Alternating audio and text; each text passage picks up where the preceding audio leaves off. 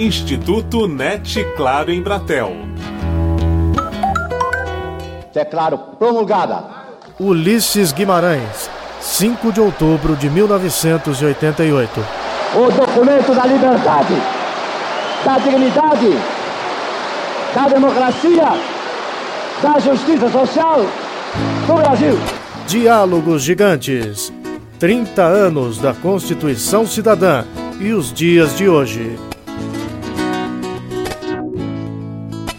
Olá, eu sou Marcelo Abud, produtor de podcasts dos canais de Cidadania e Educação do portal do Instituto NET Claro em Bratel.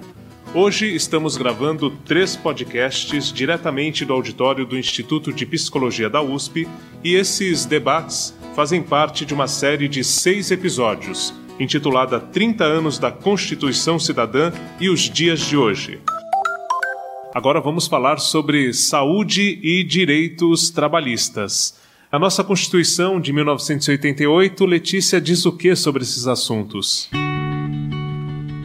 A nossa Constituição de 1988 diz que a saúde é direito de todos e dever do Estado. O acesso universal e igualitário às ações e serviços que garantam promoção, proteção e recuperação da saúde é um dos pontos que se destacam no texto da nossa Carta Magna. Já em relação aos direitos trabalhistas, a Constituição traz aspectos como remuneração do trabalho noturno superior à do diurno, jornada de seis horas para o trabalho realizado em turnos ininterruptos de revezamento, repouso semanal remunerado, preferencialmente aos domingos, e proteção em face da automação na forma da lei.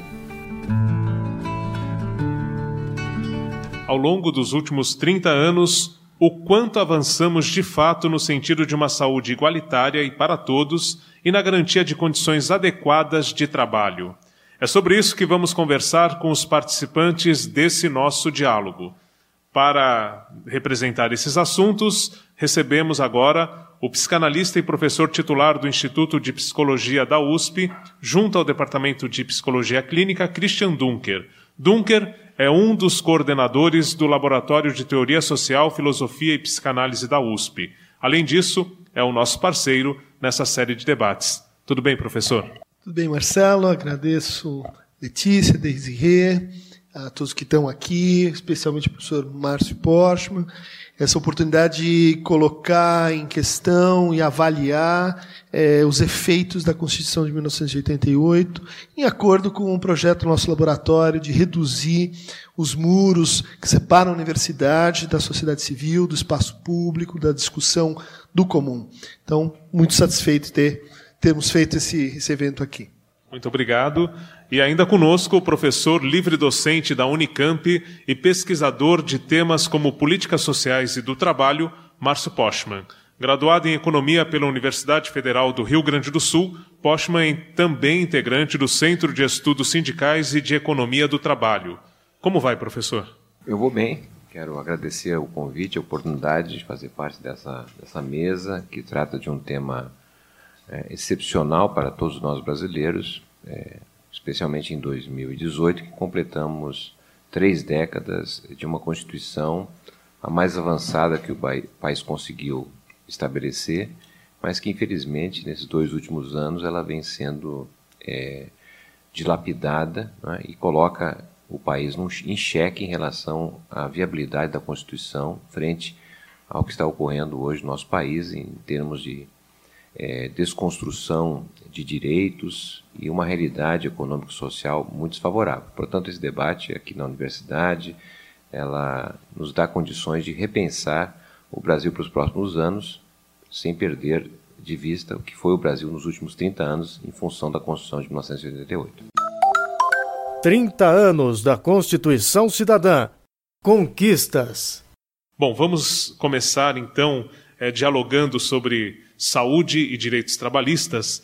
E eu queria passar a palavra ao professor Christian Dunker para que, em relação à saúde, trouxesse as considerações iniciais do quanto que a Constituição de 88 trouxe de conquistas nesse setor. O que, que a gente pode tratar de conquistas da saúde a partir do texto original da Constituição? Eu acho que a principal conquista é tornar a saúde um, um direito de todos isso parece hoje um, um truísmo, mas é um, é um grande avanço.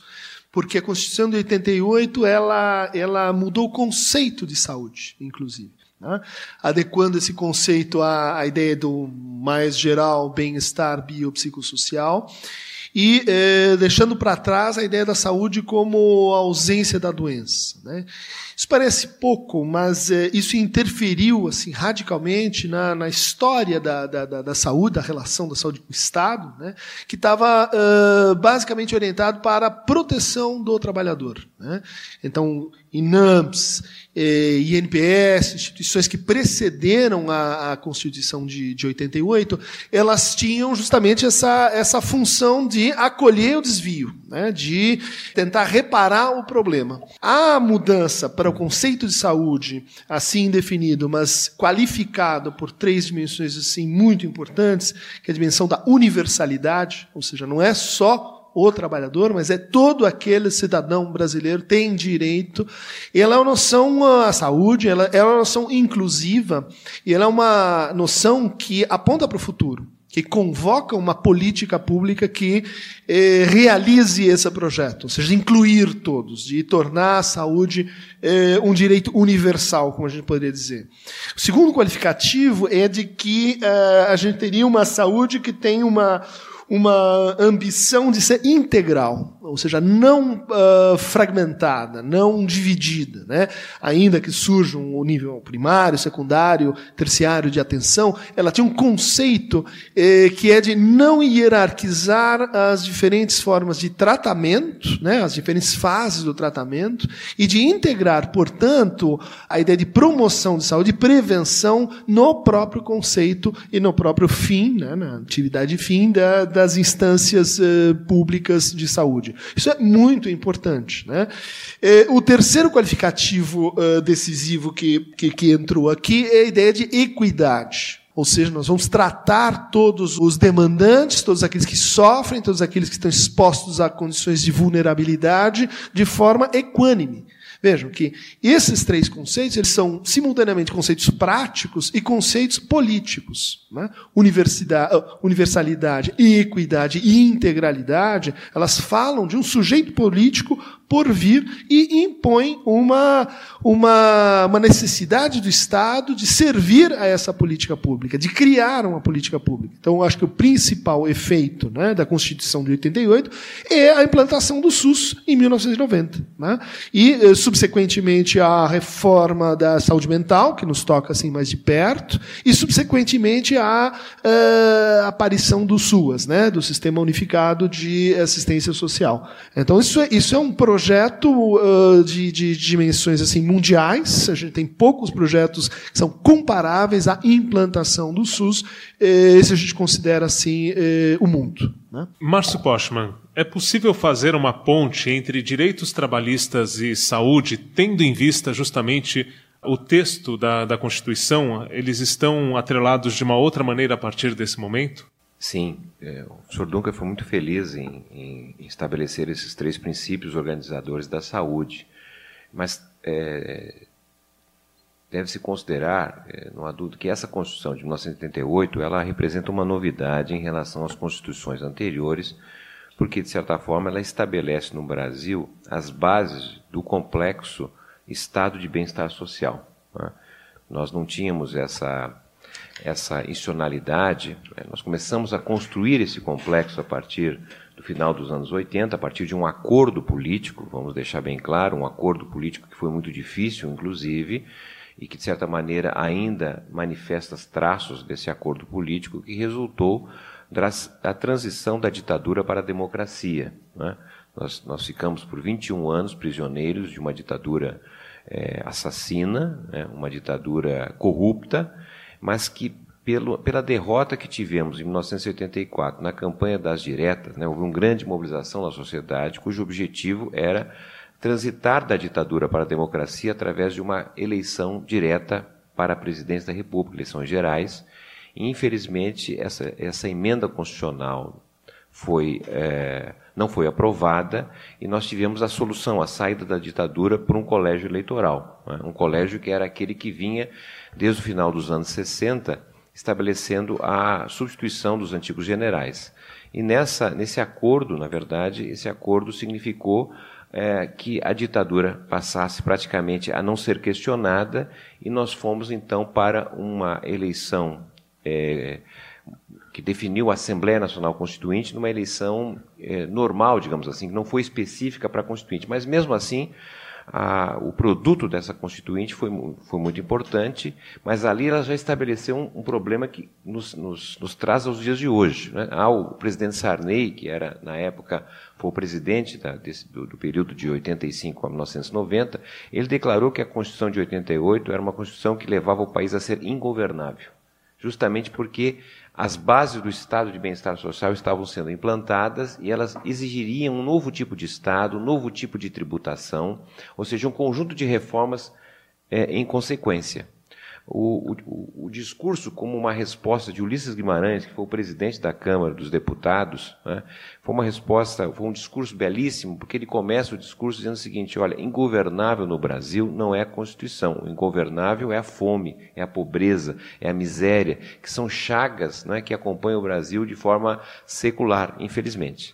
Então, a Constituição de 88 ela estabelece os direitos sociais que é uma novidade na Constituição brasileira, o artigo 7 e nesse, nesse conjunto de direitos sociais se encontram os direitos sociais e do trabalho. Né? Na mesma medida, a questão da saúde, que foi aqui muito bem comentada, a saúde ela deixa de ser um item em termos de acesso a direitos sociais para integrar algo grandioso, que foi a construção da Seguridade Social. Né? Nós saímos do modelo anterior que vem do século, final do século XIX, bismarckiano, conforme a experiência alemã, Bismarck não é, olhava basicamente a questão da previdência, da aposentadoria e pensão. A Constituição de 88 ela estabelece um, outro princípio organizador, que é o princípio beverdiano, que é da experiência inglesa do imediato pós-guerra, que na verdade o Estado tem que se preocupar não apenas com a, a fase final da vida, que seria então aposentadoria e pensão, mas pensar desde o nascimento. E por isso essa ideia né, da seguridade social está se preocupando do nascimento à morte, vamos dizer assim, dos indivíduos, da sociedade como um todo, e por isso que ela integra, a seguridade social integra a saúde, a assistência e a aposentadoria e pensão. E para isso foi criado um conjunto de novos tributos para financiar esta nova forma de atuação. Né? E que redundou justamente no SUS, que, embora não tenha ganho grande quantidade de recursos, né, o SUS talvez seja das melhores experiências que nós temos na, no, no, continente americano. O SUS é superior, por exemplo, à experiência dos Estados Unidos, que gasta 18% do PIB e deixa uma parte da sociedade norte-americana sem acesso à saúde. Nós gastamos aqui no Brasil 9,1% do PIB com saúde, só que os gastos públicos, na verdade, são não atinge 4% do PIB, mesmo assim nós atendemos mais de 200 milhões de habitantes. Então é um sistema bastante integrado, articulado, que foi fruto da Constituição de 88. Já os direitos sociais trabalhistas ganharam, na verdade, uma dimensão que não, não, não apresentavam até então, na medida em que se passou a olhar o conjunto da, da população, o conjunto da classe trabalhadora, e não apenas aqueles que tinham emprego formal, aqueles que tinham carteira assinada. Né? Então, é uma outra concepção que partia do pressuposto que os direitos sociais trabalhistas pressupõem, inclusive, o acesso ao pleno emprego, a garantia do pleno emprego como uma forma superior de convivência na sociedade brasileira que se inicia com uma nova etapa a partir da Constituição de 88. 30 anos da Constituição Cidadã. Avanços. Depois de falar dessas conquistas, a nossa proposta é entender um pouco o que nós avançamos nesse período, a partir do que tem ali no texto, o que de fato, concretamente, nós conseguimos evoluir. Então, eu gostaria de passar a palavra ao professor Dunker para que nos dissesse é, o quanto avançamos em saúde e também em direitos trabalhistas, na questão né, do tratamento psicológico, acho que é um ponto forte, nesses últimos 30 anos, a partir da Constituição. É certo que é um retrato em hiato, né? Quer dizer, um avanço e depois um retrocesso. Mas considerando essa, essa curva, a gente pode dizer que, que o, a implantação do SUS, ainda que subfinanciado, ainda que com, a, com a, é, uma, um choque, vamos dizer assim, entre as diferentes instâncias que, que eh, deveriam alimentá-lo, né? ele, ele foi levado a cabo, ele foi, eh, ele foi implantado, né? Eh, dando uma ênfase à atenção básica, de fato produzindo uma disseminação dos equipamentos, né? das unidades básicas de saúde, das UPAs, houve uma, uma descentralização, uma deshospitalização né? da, da, da, do conceito mesmo de, de saúde e atenção. A gente tem experiências bem sucedidas no campo da farmácia popular, né, que é uma, um dispositivo completamente assim novo e que permitiu assim um, um, um novo, um novo registro de circulação né, eh, da medicação, inclusive alcançando o âmbito da produção de medicamentos e da negociação de patentes, ou seja, causando determinadas questões eh, interessantes para o universo, vamos dizer assim, de contato entre saúde e economia. É, a gente teve uma expansão da cobertura de vacinação, a gente teve uma redução inicialmente da mortalidade infantil, e é, e é, e é chocante como esses dois indicadores tenham se revertido né, posteriormente. A gente teve uma, uma, uma cobertura básica, vamos dizer assim, que pelo menos tocou uh, no que a gente pode chamar de os quatro grandes uh, problemas uh, em termos de saúde, saúde geral. Né? Então, um reconhecimento de que hipertensão, diabetes, uh, soro positivo para HIV e os problemas oncológicos, eles precisam de uma estratégia, vamos dizer assim, que dê conta de uma certa universalização. Isso foi parcialmente alcançado, né? É, estratégia de, de eh, retro, distribuição de retrovirais, ela foi, foi, bem, bem sucedida, ela é um modelo né, que a gente exporta para outros, outros países, e que, uh, passando para a saúde mental, a gente teve um primeiro momento uh, muito, muito interessante, em que se desenvolveu os chamados serviços substitutivos né, de atenção à saúde mental, a implantação dos CAPs, dos CAPs infantis, os CAPs AD, né? álcool e drogas, e a experimentação que tomou conta do Brasil eh, nesse momento de abandono da, da atitude manicomial, que ainda vigorava até a Constituição e que, bom, depois da Constituição até a Lei Paulo Delgado, ela sofreu um grande impulso, ela sofreu uma convocação né, dos psiquiatras, psicólogos, psicanalistas a repensar o que é saúde mental. Isso, isso criou um, uma, um conceito muito interessante que, que envolve, né, quer dizer, a descentralização da saúde mental em relação aos especialistas. Né? Então, hoje, se espera que eh, os trabalhadores em gerais de saúde, né, o enfermeiro, o auxiliar de enfermagem, todos aqueles que estão envolvidos em saúde, têm uh, também uma missão relativa à saúde mental. Bom, o conceito é interessante, eh, falta muito para aplicá-lo, mas, mas ele é um avanço. Né? Eu diria que é, o avanço talvez mais interessante é, se deu com, a, com essa uh, efetiva implantação da saúde no território. Esse é um conceito novo, né, de que a saúde ela depende da atenção ao território. Então a gente teve estratégia de saúde da família que enfatizou isso. É, a gente teve processos como o matriciamento, que é o cruzamento de saberes para você conseguir chegar, né, para você fazer busca ativa, para você acompanhar aquela pessoa, aquela família no seu território território. Isso é um grande avanço. Falaremos do desavanço em seguida.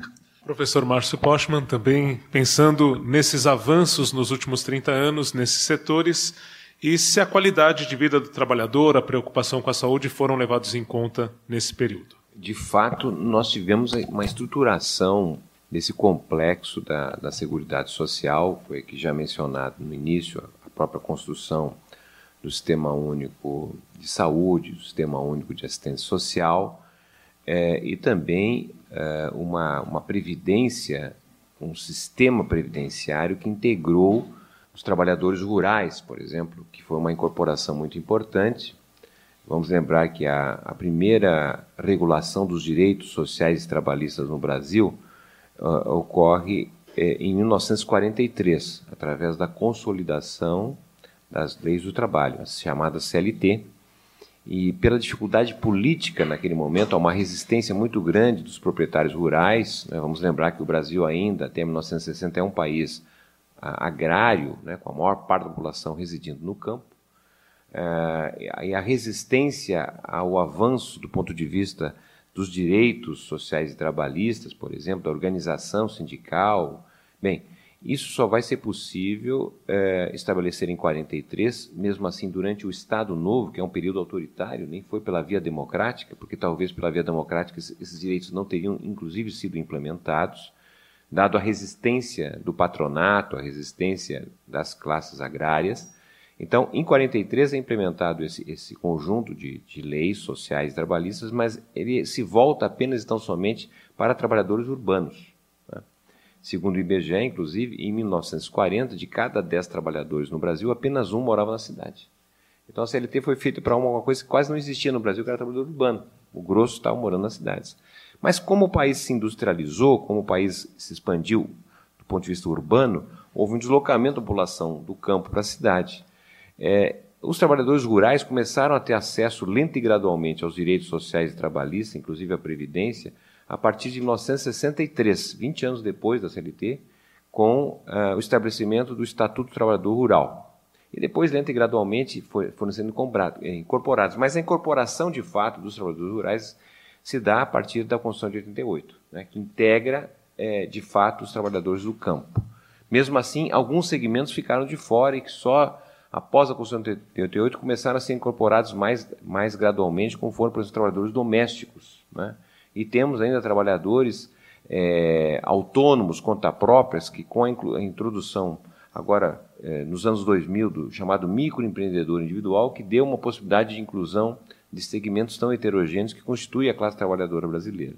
Mas o que eu quero ressaltar, assim, de certa forma, é que essa, a Constituição de 88, ela na verdade foi permitindo estabelecer esses grandes complexos, porque a gente fala de complexos, nós estamos falando, a, Previdência Social no Brasil, por exemplo, é a segunda maior do mundo, em quantidade de benefícios, em um sistema que, que funciona é, relativamente muito bem para padrões brasileiros. Esse conjunto de, de, de, de beneficiários recebe os benefícios, são atendidos ao longo do, do, do, do, mês e do dia. Nós tínhamos filas anteriormente que foram praticamente desaparecendo, as antigas filas. É?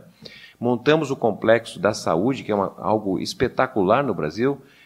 Pra, pra, basta dizer que de cada 10 reais que circula no Brasil, um real circula pela, por parte da saúde. É? Nós temos 6 milhões e 500 mil trabalhadores envolvidos com o sistema, com o complexo de saúde.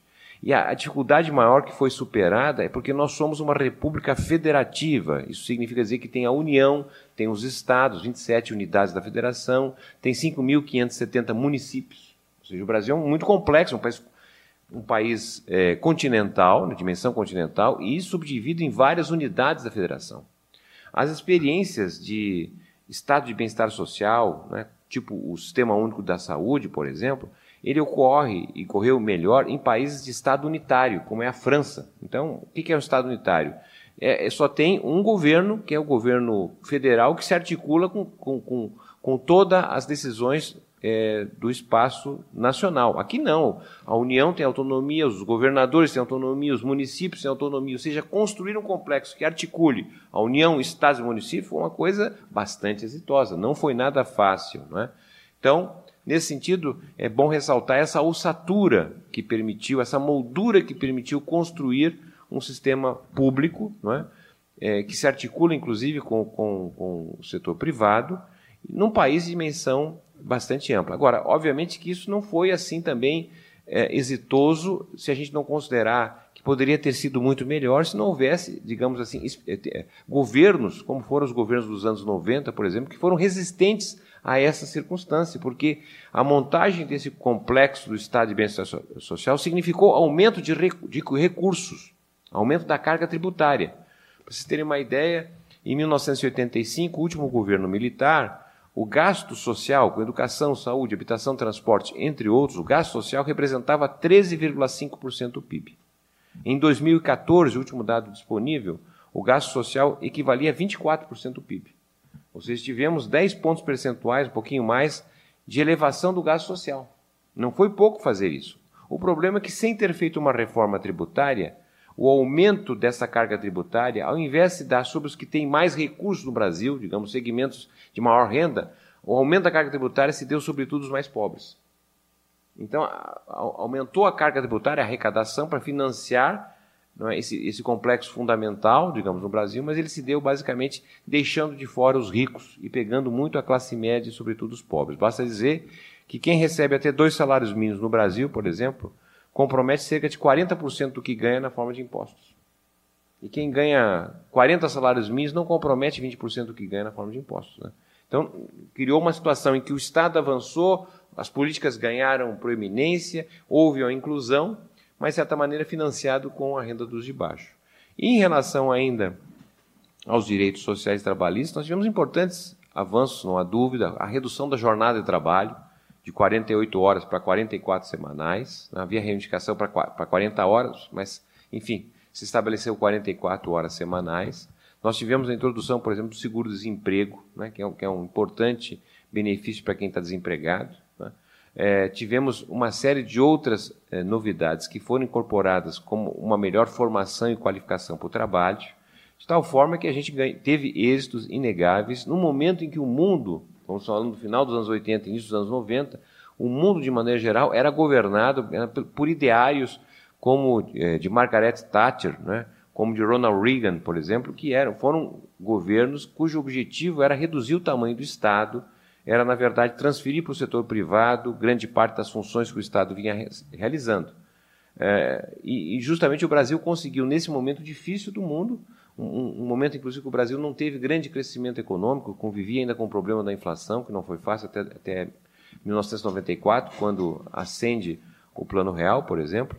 Todo, todas essas dificuldades apesar de todas as dificuldades, o Brasil deu um passo muito grande, muito importante, não é? E que por isso, de certa forma, quando a gente vai discutir o momento atual, a gente fica muito preocupado, não é? E não perder essas conquistas que foram inegavelmente muito importantes a partir de 88. Nós vamos é, justamente falar dessa questão mais sensível agora, né?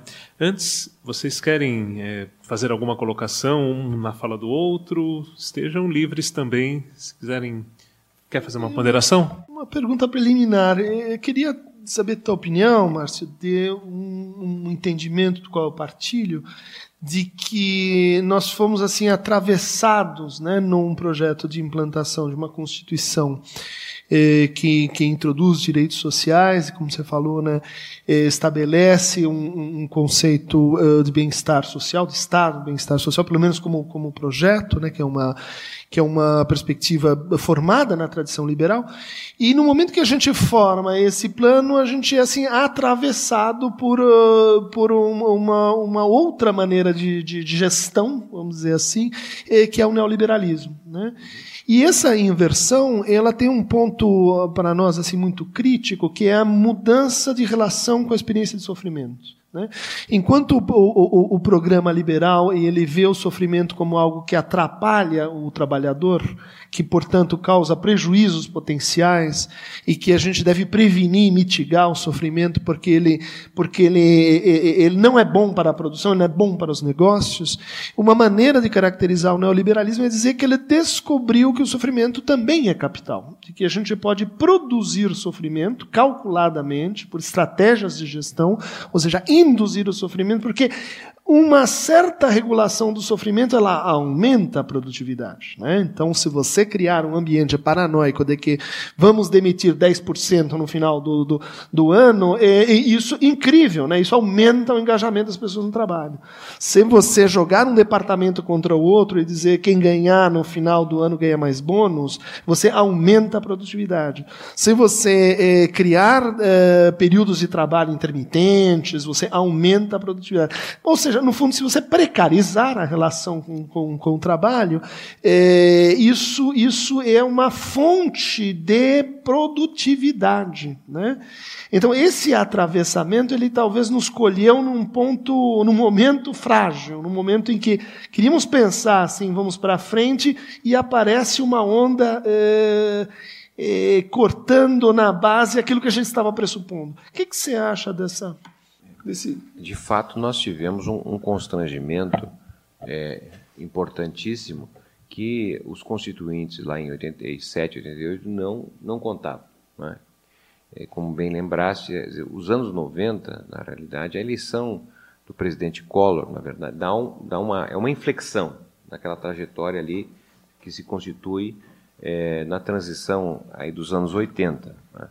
E eu talvez tenha, à luz da, da, da, da sua, suas questões muito importantes, eu diria assim, tem três elementos que, que nos constrangeram não é?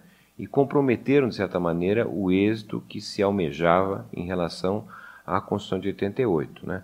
Podemos começar dizendo que foi em relação à questão do financiamento é, é, da própria, do, dos direitos sociais, dos complexos que dariam, na verdade, viabilidade e execução aos direitos consagrados na Constituição. É, a questão justamente tributária. Nós temos lá, por exemplo, em final de 1995, é, uma reforma é, é, tributária não é, que vai desonerar é, lucros e dividendos é, da tributação. Né.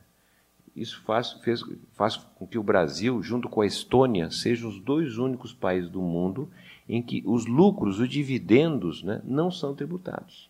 Liberou, na verdade, lucros e dividendos das empresas, empresários e assim por diante, é, da tributação. É, isso fez com que, aliado não é, ao, à terceirização, que é uma outra novidade do ponto de vista da legislação trabalhista, que permitiu, portanto, substituir trabalhadores diretamente contratados por trabalhadores terceirizados, é, a terceirização, em grande medida, especialmente em empregos do nível intermediário das empresas, que anteriormente eram contratados como assalariados, passaram a ser contratados, como se diz aqui no Brasil, PJ, né? É um contrato de personalidade jurídica. Ele é um autônomo, um contador, né? um autônomo, um conta própria, melhor dizendo. Então, ao sair da condição de assalariado, se transformar neste empreendedor do seu próprio emprego, ele deixa de contribuir à previdência também. Então, ele foi nesse sentido, essa mudança estimulou de um lado, não pagar impostos, porque foi beneficiado pela isenção, e ao mesmo tempo também não contribuiu à Previdência. Então, eu diria assim, essa é uma questão importante, a questão da, do financiamento é, dos direitos sociais e trabalhistas. O segundo ponto é, importante foi justamente é, reconhecer que, na verdade, a ideia da gestão pública passou a ser cada vez mais corroído pela presença de formas é, não públicas ou, ou não governamentais, que foi a criação das os CIPs, Organizações de Sociedade Civil, das OS, né, organizações sociais, entre outras modalidades, que de certa maneira fizeram com que a gestão pública passasse a ser, na verdade, funcionada com a lógica privada. Né? É, e isso também foi um elemento que distanciou-se do objetivo inicial, porque, por exemplo, nós tínhamos. É, é, até o início dos anos 90, né, vamos pegar aqui uma universidade, uma universidade, é, é, é uma universidade pública, não é? Então, todos os funcionários, os trabalhadores da universidade só poderiam exercer essa atividade uma vez realizado o concurso público. É? Então, se fazia concurso para motorista, para segurança, para o pessoal do restaurante universitário, né, para professores, enfim, todos os cargos, funções eram resultados é, da realização do concurso público. Com a terceirização, a terceirização das atividades meio, cessaram praticamente todos os concursos relacionados às atividades meio, identificada como meio da universidade, que são então os concursos para secretária, toda a parte administrativa, para segurança, para limpeza. Né? Então você deu ali, na verdade, uma mudança do ponto de vista da concepção do que se tinha inicialmente, em relação ao tipo de emprego. Né? E que vamos ter agora, quando discutir atual período mais recente, vamos ver como isso aí agora ganha outra dimensão. Então temos essa mudança do ponto de vista do financiamento, a mudança da gestão, e tem outra mudança que é justamente a realidade pela qual o Estado de Bem-Estar Social vai ter que lidar, que é uma realidade que se desconhecia até então, que é o desemprego em massa. Né? Nós tivemos a recessão de, justamente no governo Collor de 90 a 92, que gerou uma massa de desempregados, é? a abertura comercial que o país fez, a liberalização do comércio sem critérios, a vinda, é, a, o processo de privatização, etc., foi, na verdade, comprometendo as possibilidades do setor industrial avançar. Né? E aí, então, o que vai permitir gerar empregos, na verdade, não é mais a indústria, como anteriormente, mas os serviços. E grande parte dos serviços são serviços de, de salários muito baixos. Né? Por exemplo, nós eh, gerávamos empregos na indústria pagando em redor de 80 mil reais por ano e passamos a gerar empregos eh, de serviços é, que pagam 13, 14 mil reais por ano. Então, obviamente, o emprego ainda cresce, mas é um emprego de menor contribuição em termos de remuneração. Então, é, são constrangimentos que talvez os constituintes de 88 não contavam, não é? e que, de certa maneira, vão nessa. Eh, converge com essa expectativa que você ressaltou aqui em relação à produção é, do sofrimento humano. 30 anos da Constituição Cidadã. Retrocessos. Bom, nós já estamos é, entrando para o terceiro momento do nosso debate, que é justamente falar um pouco dos retrocessos. A partir do que a Carta Constitucional traz em 88, onde estamos retrocedendo, qual o cenário que nós temos hoje e os alertas, principalmente, para que a gente reverta esse quadro de retrocesso. Professor Márcio Postman. Então, eu diria que, que nós temos, apesar de, de, de ser uma, uma, uma, trajetória com altos e baixos, mas havia um sentido, em geral, é, de fortalecimento da Constituição de 88, e, é, de certa forma, a Constituição passa a ser é, questionada é, desde as eleições de 2014, no meu modo de ver. É, havia, de certa forma, um princípio basilar que sustentou a democracia no Brasil, e essa democracia, vamos lembrar que o Brasil, infelizmente, não é um país de tradição democrática, né? a história brasileira é repleta de autoritarismo e não de democracia. Nós somos um país com mais de 500 anos de história e talvez tenhamos 50 anos de experiência democrática. Mas, de toda maneira, o período de 85 para cá é o período mais longevo em termos de experiência democrática. Né? Mas essa experiência democrática ela, ela, continha um aspecto importante que era que todos os partícipes do processo de, democrático pressupunham estarem organizados em partidos, especialmente no período eleitoral, para suas candidaturas, e uma vez realizado o, o, o resultado, uma vez conhecido o resultado eleitoral, os, os perdedores aceitariam o resultado. Né? E tivemos, de certa forma, um, um, um, fato novo, que foi a eleição de 2014, em que uma parte dos derrotados não aceitaram o resultado eleitoral. E isso significou, na verdade, uma espécie de um terceiro turno nas eleições, que deveriam ter sido concluídas em 2014, que foi o turno do, do processo de impedimento da presidenta Dilma. Então, a presidenta Dilma, ela sai do governo a partir de maio de 2016. Então, nós entramos num outro momento que é de maio de 2016 para cá, onde a gente pode perceber, na verdade, não é, um forte questionamento da Constituição de 88. Havia desde 89, desde a aprovação da Constituinte de 88, Constituição de 88, havia já questionamentos. Lembrei aqui da, do argumento é, do, do, próprio ministro da Fazenda, Maílson da Nóbrega, e depois o próprio presidente Sarney, já de imediato dizendo que com essa Constituição o país é ingovernável. Já há ali, não é um, um questionamento, uma tensão, mas que de alguma forma foi o sentido até 2014, 2015, foi um sentido de, de fortalecer a Constituição, respeitar a Constituição. Mas o que acontece então de 2016 para cá é um conjunto de, de reformas que vão, de certa maneira, impactando a Constituição passada, o pacto político do final da década de 1980.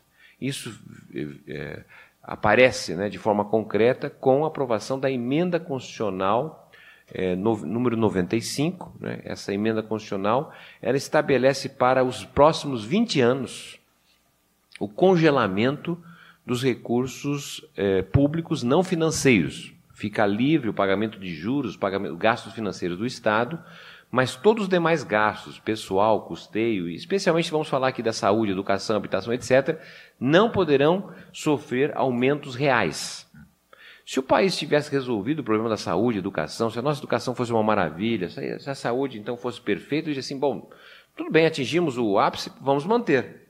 O problema é que não é essa a realidade. É?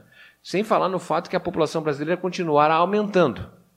Mesmo que o, que o gasto se mantenha em termos reais, mas em termos per capita, já que a população vai aumentar, nós vamos ter uma queda. Então, essa emenda constitucional 95 ela é um freio não é? à possibilidade, eu diria assim, de avanços na saúde, na previdência, é, no, no, na, nos direitos sociais como um todo. Mas também tivemos outras iniciativas que não, não resultaram apenas nessa emenda constitucional, que para os próximos 20 anos impede o avanço do gasto público no Brasil mas também, eu diria assim, a própria reforma trabalhista que foi aprovada, a lei da terceirização irrestrita que foi também aprovada. Né? Então, mais um pontinho, e aí o professor Christian pode contribuir muito mais e melhor do que eu. é, em relação a, por exemplo, a terceirização. Né? A terceirização ela generaliza as possibilidades dela ocorrer. Isso significa dizer que, por exemplo, no setor público, nas universidades públicas, dificilmente haverá a realização de concursos públicos para professor, ou seja, para todas as demais vagas que até então não estavam terceirizadas. Porque, obviamente, a terceirização permite uma contratação a um, a um, a um custo menor. Né? Então, hoje nós estamos avaliando, em função dessa aprovação dessa legislação, várias prefeituras já não estão mais fazendo concurso para professor, para assistente social, para médico, né, por exemplo, mas estão fazendo a licitação de menor preço. Então tem, é, sei lá, uma disciplina de português, por hipótese, de 40 horas no ensino fundamental. Ao invés de fazer um concurso para professores serem contratados e ministrarem essa disciplina ou outras, se faz o seguinte: olha, pelo prazo de um ano, tá certo? A, a, está disponível não é, a, a disciplina literatura brasileira, portuguesa, etc. E agora as pessoas se apresentem informando quanto desejam receber. Então eu preciso ter, abrir um, me transformar numa personalidade jurídica, ter um, uma pessoa jurídica, ou seja, um contrato que eu vou lá e, olha, para exercer 40 horas por semana, eh, durante um mês, eu, eu, eu gostaria de receber R$ 1.100. Né? Aí o professor Christian oferece por 900. Então, a, a licitação é a gente vai, vai, contratar o menor preço. Né? Então, obviamente, isso é um problema que retrocede a ideia do emprego público, do serviço público. É? É, outro ponto importante em relação à reforma trabalhista, então é uma reforma mais ampla, foi a introdução, entre outras coisas, do contrato de trabalho a zero hora, que é também conhecido o contrato intermitente, ou seja, a, a, o trabalhador é contratado por, pelo empregador e qual é o meu salário? Não, o teu salário vai depender da jornada de trabalho. Qual é a minha jornada de trabalho? Bom, gente, eu vou lhe informando ao longo da semana, ao longo do mês. Né? Então, por exemplo, uma, um restaurante, uma hipótese, o restaurante tem um afluxo de, de, de pessoas, sei lá, do meio-dia a uma hora. Então, nós vamos, você está, vai contratado pelo restaurante e a tua jornada vai ser uma hora por dia. Né? Então, o que é, está acontecendo já hoje, analisando as estatísticas do trabalho, né, do emprego, é que está havendo uma substituição de contratos regulares por contratos intermitentes ou de jornada zero hora. Uma empresa de transporte coletivo, de ônibus. Né? Aqui no Brasil, infelizmente, nós temos um, um, a população trabalhadora sai muito cedo e depois volta muito tarde. Então você tem que mobilizar todos os ônibus, por hipótese, sei lá, das 5 da manhã às 8 e depois das é, eh, 5 da tarde às 8 da noite. Né? Então você tem uma jornada que vai ser ocupada por esse tipo de, de contrato de trabalho. Então, isso, na verdade, é um retrocesso do ponto de vista do tipo de emprego, do conteúdo do trabalho, não é? da, da qualidade do exercício do trabalho, é, do resultado em relação à remuneração. É? Isso, isso, efetivamente já está mostrando o seguinte: nós temos no Brasil hoje 27, quase 28 milhões de trabalhadores que estão procurando trabalho. São pessoas que estão desempregadas, desemprego aberto, 13 milhões e 500 mil pessoas que estão desempregadas aberto. O que é desemprego aberto? A pessoa está desempregada, ela procura trabalho é? É, e aceita trabalhar a qualquer hora. Então, são 13,5 milhões, mas nós temos praticamente mais quase 15 milhões de pessoas que estão também desempregadas, mas uma parte não procura trabalho. Por que não procura trabalho? Porque já está desempregado há muito tempo, assim, chamado desemprego de longa duração. Estou desempregado há três anos. Ora, você não procura trabalho todo dia, porque procurar trabalho tem custos. Né? Tem que tomar um, pegar, tomar um ônibus, ir no lugar. Então, quem já está muito tempo desempregado procura cada vez menos. E só procura quando acha que tem certeza de encontrar um emprego, porque o emprego custa, ele já está desempregado, não tem muita renda. E tem ainda aquelas pessoas que fazem alguma coisa para sobreviver. O é? que, que, que, é fazer alguma coisa? O desemprego, é difícil ser desempregado, você não tem renda. Então, o que fazer? Eu vou lavar um carro, vou cuidar ali do estacionamento. Então, eu trabalho algumas horas por dia, tentar alguma renda para sobreviver. E ao fazer esse ato, trabalhar duas horas na semana, o IBGE o contabiliza como culpado, ainda com jornada inferior. Mas essas pessoas estão, desesperadas, estão procurando trabalho.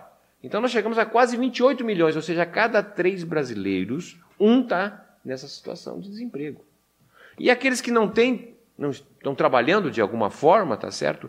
Dois terços dos que trabalham fazem bico além de trabalhar, o jornada fazem bico, ou seja, fazem alguma atividade cujo objetivo é complementação da renda. Então esse é o quadro dramático ao qual nós estamos vivendo e que resulta, digamos assim, dessa inflexão grave que o Brasil sofreu a partir de 2016. Professor Christian Dunker, você costuma falar é, ou analisar a apatia, né, que alcança as pessoas quando elas conquistam alguma coisa e depois perdem esse direito. É, é, mais grave do que a pura apatia. Acho que tem a ver com a fala do professor agora no final. Então, eu queria partir dessa apatia para entender esses retrocessos. Dá para fazer essa associação entre as duas coisas nesse momento? Eu acho que sim, né? A gente podia dividir assim dois tipos de, de apatia. O, o, o primeiro é, é, essa que vai decorrer é, de um estado de é, falência de qualquer possibilidade de pensar o futuro eh, de encurtamento né, do, do, da experiência da vida ao presente e do desamparo né? Quer dizer, desamparo no, no sentido freudiano, né? da Hilflosigkeit, da ausência de pedido para o outro, né? a ausência de procura de emprego, a ausência de investimento na possibilidade de que a sua vida pode se transformar. Né? Então, esse é um, é um tipo de apatia é, que é relativamente conveniente né? para, para aqueles que estão do outro lado. Né? Quer dizer, é melhor que aquela pessoa ela não se indigne muito, é melhor que ela interprete individualizando aquele sofrimento como causado por algo errado que ela fez. Né? É, a minha preocupação, talvez maior, é com o segundo tipo de apatia, é, que é aquele que faz com que os que estejam, vamos dizer assim, na ativa, ou que tenham alguma capacidade de ingerir mais fortemente no, nos processos, particularmente nos processos de saúde, eles também, é, vamos dizer assim, sejam. Uh, é, tomados por, um, por uma interpretação que vai dizer o seguinte: qual é o problema? Ah, o problema é que tem Estado demais. O problema é que, é que nós estamos gastando demais com esses professores concursados, essas, esses é, secretários que estão a mais e etc. Então, então, esse pessoal é o que está criando é, 28 milhões de desempregados. Né? É, essa, essa interpretação ela se aplica é, de uma forma assim, é, talvez histórica, ao que a gente viu em termos de retrocesso na saúde. Por quê? Eh, se estabelece o SUS, então se inicia a construção de UBSs no campo da saúde mental dos CAPs, eh, você cria uma estrutura assim semi-institucional, porque, porque ela vai, vai demorar para ser, ser realmente efetivada. É o maior projeto de saúde coletiva no mundo, né, em curso.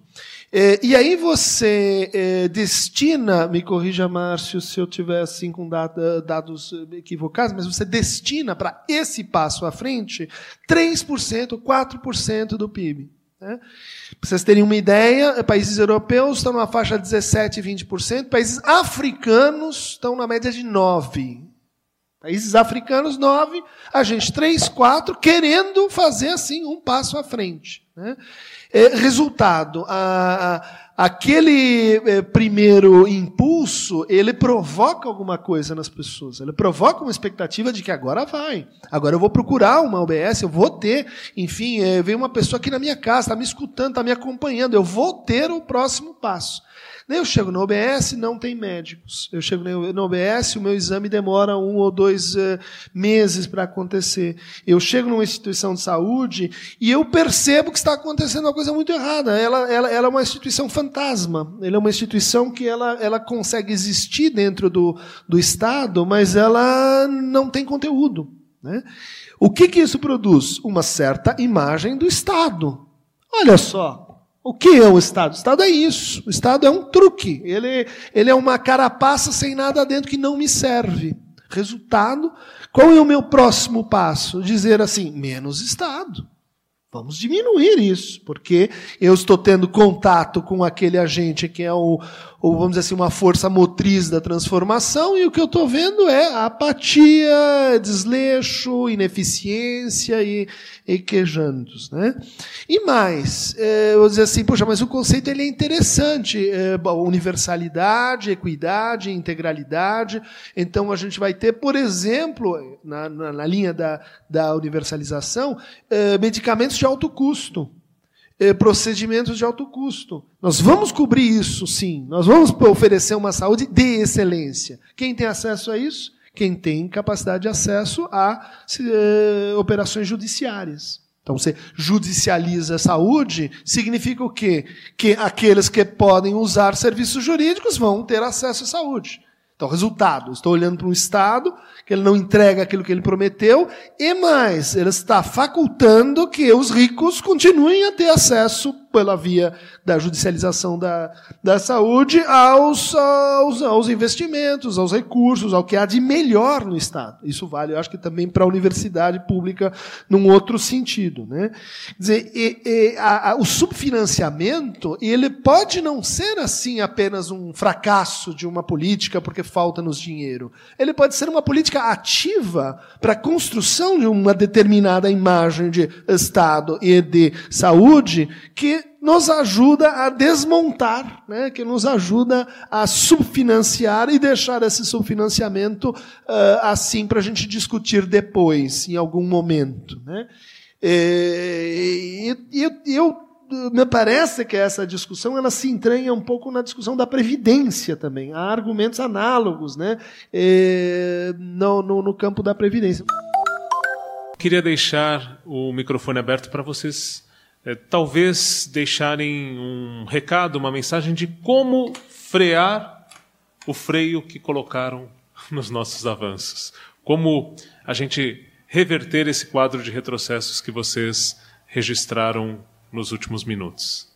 Além de agradecer a oportunidade, parabenizar essa iniciativa, é, entendo que esse, esse momento que nós estamos vivendo, a despeito é, do, de um mal-estar dos brasileiros em relação à, à realidade crua e desfavorável para grande parte do nosso povo, é, na verdade é um momento crucial, porque de alguma forma nós estamos diante de um impasse, um impasse histórico, como também tiveram outras gerações de brasileiros que viveram momentos, se não mais difíceis, é, talvez comparáveis, não é? como foram, por exemplo, a década de 1880, ou mesmo a década de 1930. Né? Lembrando, a década de 1880 foi uma década fundamental para nós chegarmos ao Brasil de hoje, que foi aquela década de uma grande luta em torno da abolição da escravatura.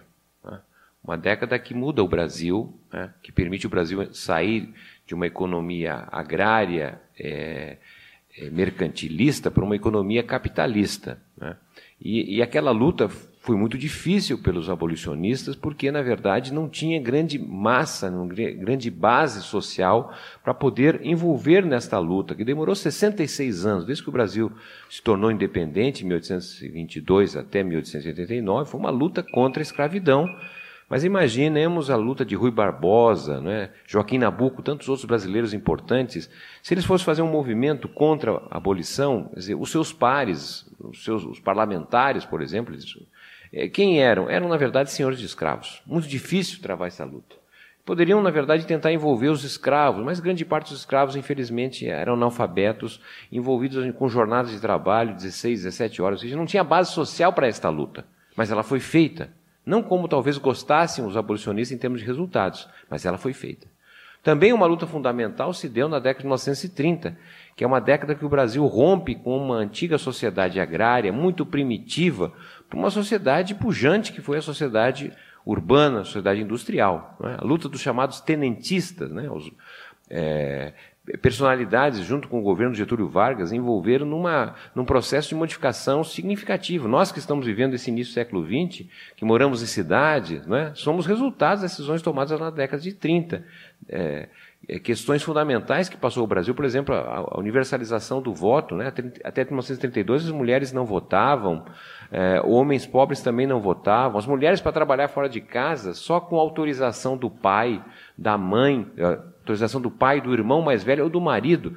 Era uma sociedade extremamente primitiva, a expectativa média de vida é 34 anos de idade. Né? Um país trágico nesse sentido, e ali uma luta importantíssima, mas, uma luta que se deu quando, na verdade, uma luta pela, pelas cidades, é? pela, pela, pela, urbanização, mas a base da cidade estava no campo, distante, apática dessa possibilidade.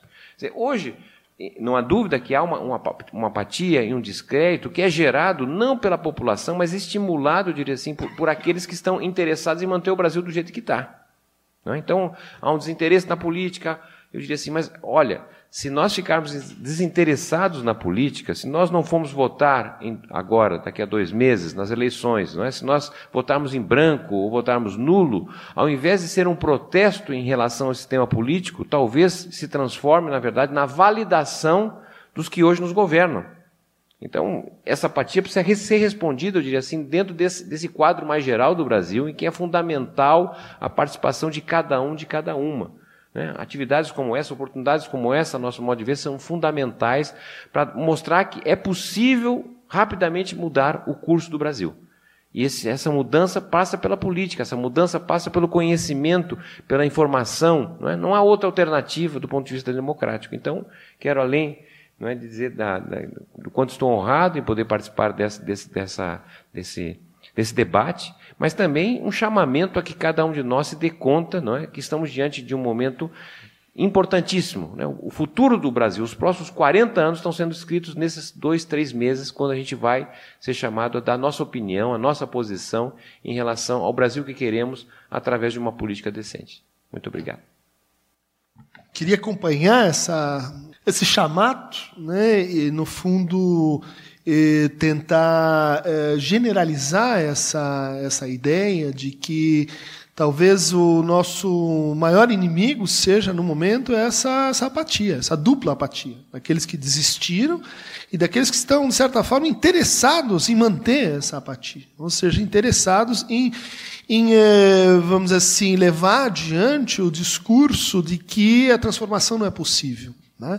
O discurso de que é, o medo é o afeto político fundamental, que é, é melhor assim é, nos recolhermos aos nossos condomínios, nos recolhermos assim ao pouco que a gente consegue assim criar para sobreviver, né? reduzir uh, nos recolhermos né, à nossa pequenez do que sonhar com um futuro diferente. Né? Eu acho que esses momentos que, que, o, que o Márcio levantou, ele, eles são muito importantes, porque eles nos lembram que uh, isso já aconteceu antes.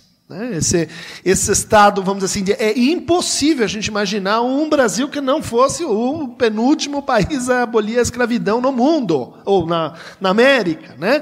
É, mas fomos, e, e, aquilo aconteceu, e a revolta tenentista aconteceu, e a Revolução Constitucionalista aconteceu, e, enfim, outros momentos né, que dizem que essa apatia ela, ela não é estado natural, né? ela não é uma inércia física, ela não é uma propriedade assim, imanente das coisas ela depende de nós, ela depende, nesse caso, né, do que está vindouro, uh, tomada de, de, de, posição, né, e uma tomada de posição, uh, sim, no momento de acirramento, de, de, de polarização, mas uh, se vale a pena a gente levar em conta algum horizonte que não, que não é político no sentido apenas de partidário, mas que é político no sentido que faz parte da nossa história, dos desejos desejados que nos constituíram e se puseram aqui hoje, é a Constituição de 88. Esse, esse debate que a gente teve aqui foi pegando né, todos os setores é, é, dos direitos sociais, principalmente.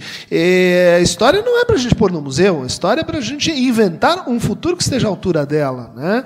E, e, e é o que, uh, independente dos caminhos partidários, das opini opiniões jurídicas, semijurídicas, precisamos de uma posição que esteja à altura da Constituição de 88. Né? Eu acho que isso já seria bastante suficiente para o próximo passo. Bom, agradeço as explanações dos professores Christian Dunker e Márcio Postman, também a vocês aqui presentes até esse momento. Continue acompanhando os conteúdos de cidadania, educação e cultura no portal do Instituto NET Claro em Bratel, que estão disponíveis em vários formatos para vocês debaterem conosco, dialogarem da forma mais proveitosa possível. Muito obrigado.